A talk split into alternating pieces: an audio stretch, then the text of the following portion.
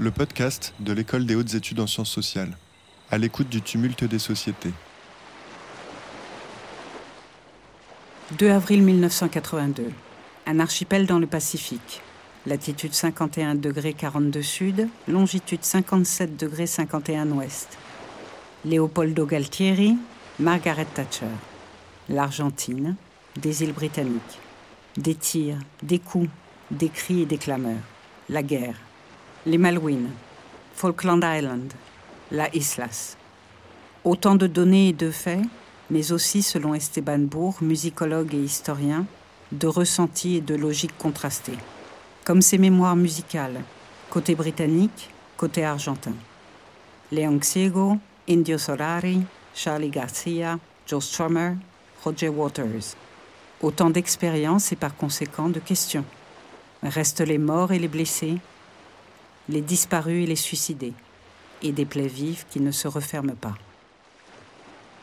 Sur les îles, il peut arriver n'importe quoi.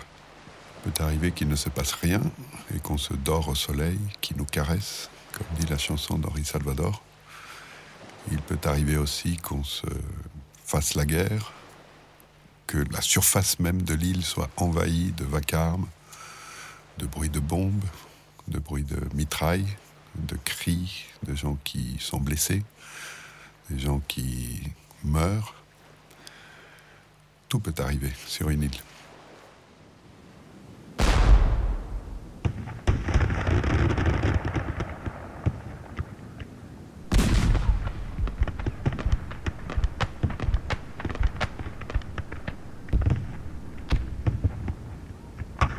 Ou sur les îles.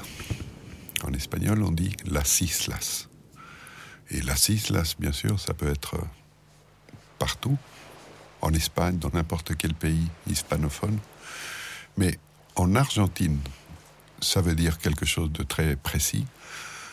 Las islas, en général, ça veut dire las islas Malvinas, c'est-à-dire les îles Malouines.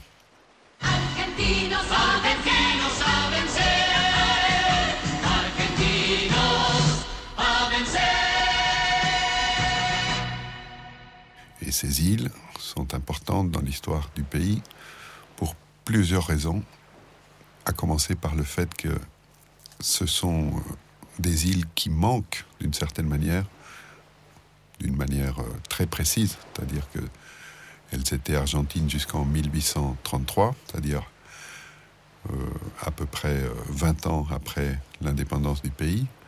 Et euh, à cette date, 1833, elles ont été euh, envahies, occupées par les Anglais. Et jusqu'à aujourd'hui, l'Argentine réclame ces îles. Et donc ce sont les îles, las islas, perdues. C'est quelque chose qui manque. C'est comme une sorte de manque plus symbolique qu'autre chose, puisque en fait, ces îles, elles n'ont pas un intérêt énorme. En tout cas, c'est pas un lieu euh, intéressant pour aller passer des vacances, justement. C'est au sud de l'Atlantique, au sud de l'Atlantique Sud. Il fait froid, le temps est exécrable toute l'année, et il y a euh, pas grand-chose, quelques moutons, et puis quand même 3000 personnes qui habitent, qu'on appelle les Kelpers, et qui sont anglais. Et euh, cette euh, contradiction-là des îles rêvées comme Argentine, mais habitées par des Anglais, ça a joué un rôle dans l'imaginaire euh, national et même nationaliste qui a abouti à une catastrophe. Cette catastrophe, c'était la guerre de 1982 entre l'Argentine et la Grande-Bretagne. Et c'est de cette guerre-là, et des sons de cette guerre-là, et des musiques associées à cette guerre-là, que je voudrais parler aujourd'hui. Puisque les sons de ces îles, en Argentine en tout cas, personne ne les connaît. Pour la bonne raison que très peu d'Argentins y sont jamais allés. Pour la bonne raison que c'est des Anglais qui habitent, etc., etc. C'est sans fin. Et en plus, la plupart, ou en tout cas une bonne partie de ceux qui y sont allés, n'en sont pas revenus. C'est les 750 morts euh, de cette guerre de 1982 du côté argentin, plus 250 morts du côté anglais, un millier de personnes mortes euh, dans le conflit entre avril et euh, juin 1982, et puis beaucoup de blessés, et du côté argentin, beaucoup de morts après coup, le plus souvent par suicide, puisque ces soldats étaient pour la plupart des conscrits, c'est-à-dire des jeunes de 18 ans qu'on a envoyés là-bas, que la dictature argentine de l'époque a envoyés là-bas.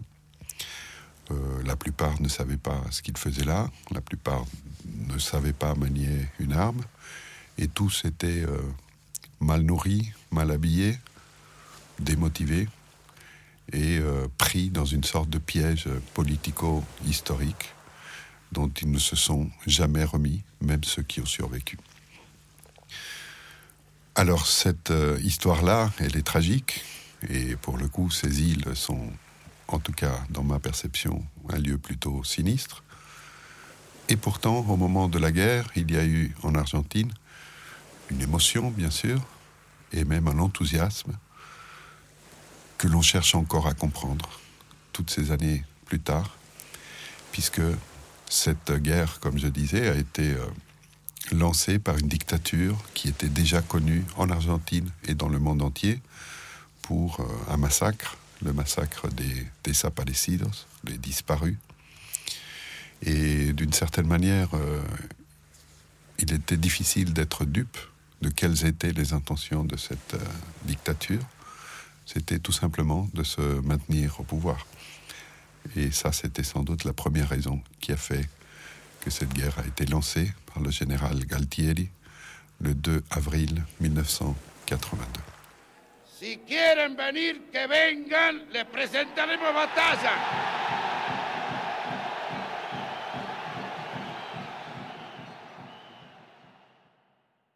Et pourtant, il y a eu des gens pour s'enthousiasmer et pour faire eh des concerts.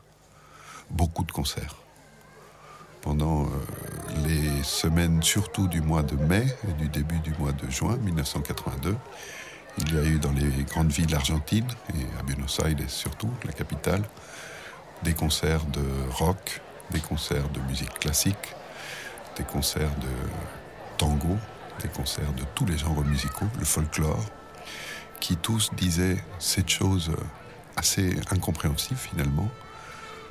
Nous sommes pour la paix, mais nous encourageons nos soldats. Et la raison pour laquelle on pouvait essayer de dire ces deux choses incompatibles, c'est que les Argentins, les troupes argentines avaient occupé les îles par la force, naturellement, le 2 avril, mais après, c'est euh, Margaret Thatcher, la première ministre britannique, qui a envoyé la flotte pour les récupérer. Et donc, du point de vue de la propagande argentine et pour euh, une bonne partie de la population, les Argentins voulaient la paix, c'est-à-dire garder les îles, et les Anglais voulaient la guerre, c'est-à-dire les récupérer. Et sur cette base, il y a eu cette étrange euh, scène des euh, plus grands rockers, musiciens de rock argentins, qui se sont rassemblés lors d'un méga concert en plein air pour euh, jouer leur musique, pas pour applaudir les militaires, ni pour chanter des chants d'enthousiasme nationaliste, pour faire leur musique, tout en disant que c'était pour les soldats.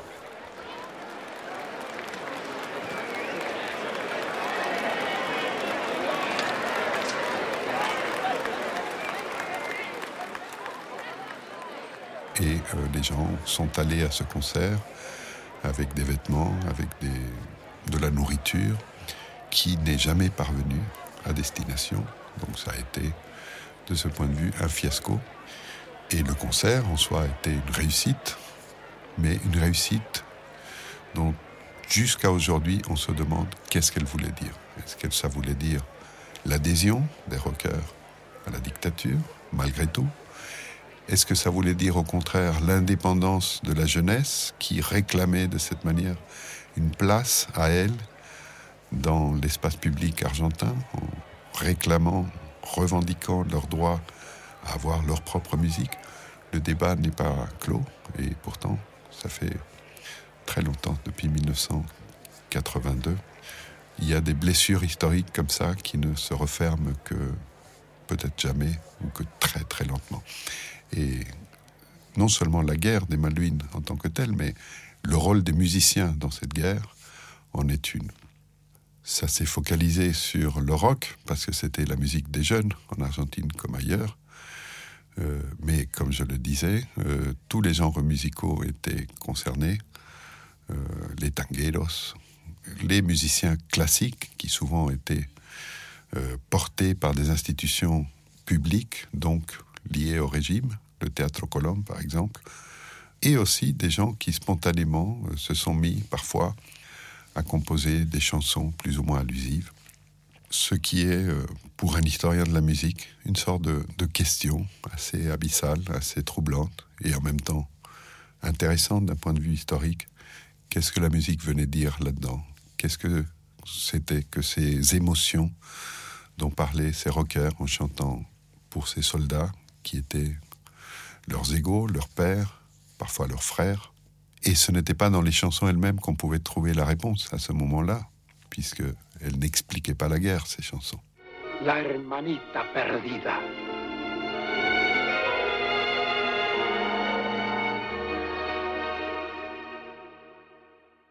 Le grand festival des rockers, qui a eu lieu le 16 mai 1982, a été un succès parce qu'il a rassemblé près de 70 000 personnes et parce qu'on y a retrouvé sur la scène les grands rockers de l'époque, Charlie Garcia, Léon Gieco, Luis Alberto Spinetta, Raúl Porchetto, presque tous des hommes d'ailleurs. Et là, ce n'est pas une donnée euh, mineure. Et ils se sont retrouvés avec quelques chansons qui parlaient de la paix. Léon Gieco, par exemple, avait euh, composé une chanson qui disait Je ne demande à Dieu qu'une chose, que la guerre ne me soit pas indifférente.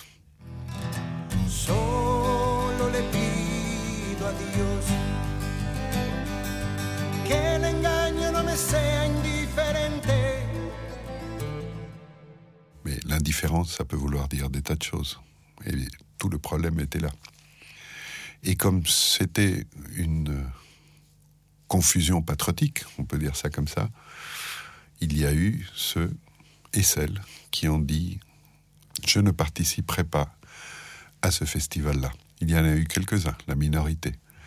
Mais certains de ces musiciens-là sont après devenus eux aussi très importants dans la culture, euh, la culture des jeunes surtout, la culture tout court en Argentine.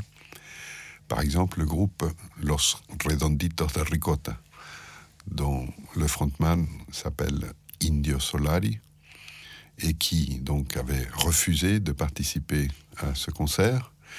Et l'Indio Solari a dit après Les rockers, on était censés être pacifistes. Ce qui était mal, c'était d'aller à la guerre même si on gagnait. Je ne me suis pas laissé prendre par le délire général, le principe qui ordonne le plaisir a aussi ce charme-là. Il te permet de ne pas te sentir coupable pour rien.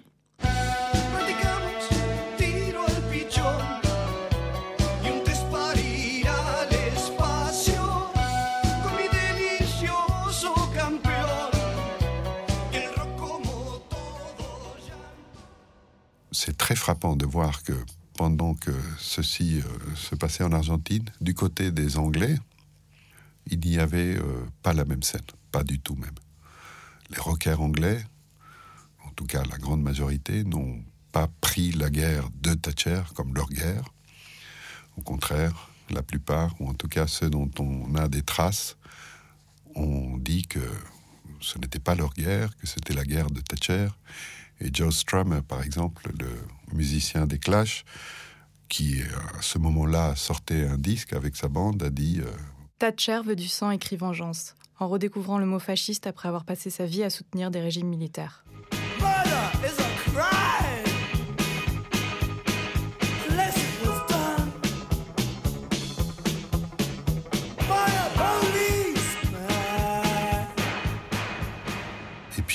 Écoute euh, The Final Cut de Pink Floyd, qui est sorti l'année suivante, en 1983, on y retrouve les traces de cette expérience. Galtieri took the Union Jack, il y a ça dans le disque, cette allusion à la guerre, chantée par un Pink Floyd où Roger Waters à ce stade euh, contrôle le tout et qui parle en fait, qui projette sur cette guerre les souvenirs de sa propre histoire euh, à lui, l'histoire de cet enfant, d'un soldat de la Seconde Guerre mondiale qui était revenu le hanter depuis euh, sa première jeunesse. Brezhnev took Afghanistan and Begin took Beirut. Galtieri took the Union Jack. Donc, euh, quand on regarde ce qui se passe en Argentine et en Angleterre, la situation est vraiment différente. Et ce n'est pas pour euh, réduire la chose à les rockers argentins étaient soit trop naïfs, soit trop cyniques, tandis que les rockers anglais étaient euh, des gens plus lucides et plus résistants. Les logiques historiques ne sont jamais aussi simples.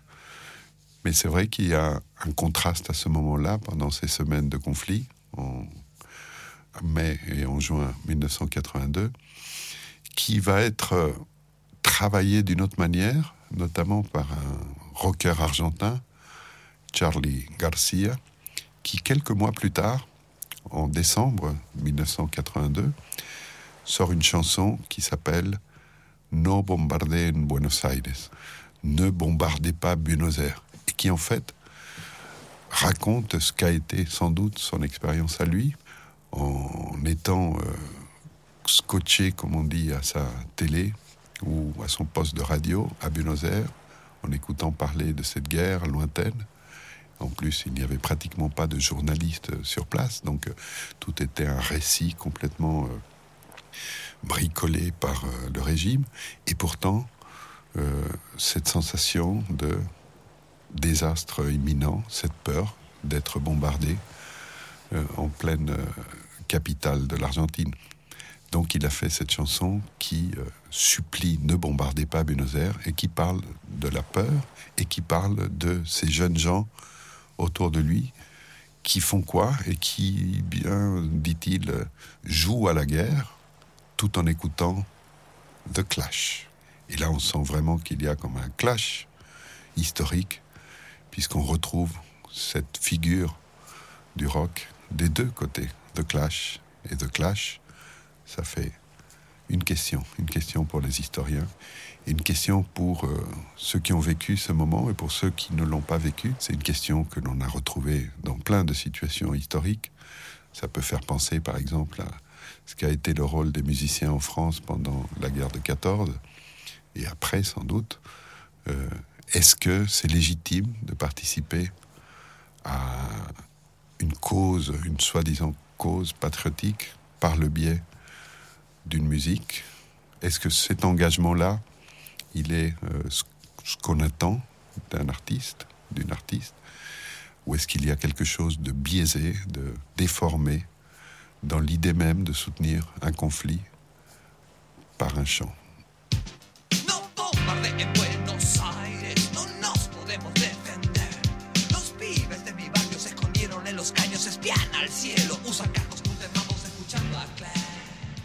Non bombardez en Buenos Aires, ne bombardez pas Buenos Aires, la chanson de Charlie Garcia reste jusqu'à aujourd'hui euh, la meilleure trace musicale de ce qu'est la mémoire de cette guerre. Une guerre perdue une guerre qui s'est achevée sur la mort de centaines d'Argentins qui n'avaient pas demandé à y aller. Elle s'achève, cette chanson, sur ce que le chanteur craint, c'est-à-dire le bombardement lui-même. D'ailleurs, au moment de la première présentation, en décembre 1982, alors que les souvenirs de la guerre étaient très frais, la mise en scène du concert incluait la destruction de la scène à ce moment-là. C'était une manière très puissante de mettre les Argentins, les jeunes Argentins, devant l'événement qu'ils n'avaient pas vu et dont pourtant ils allaient en subir les conséquences pendant toute leur vie.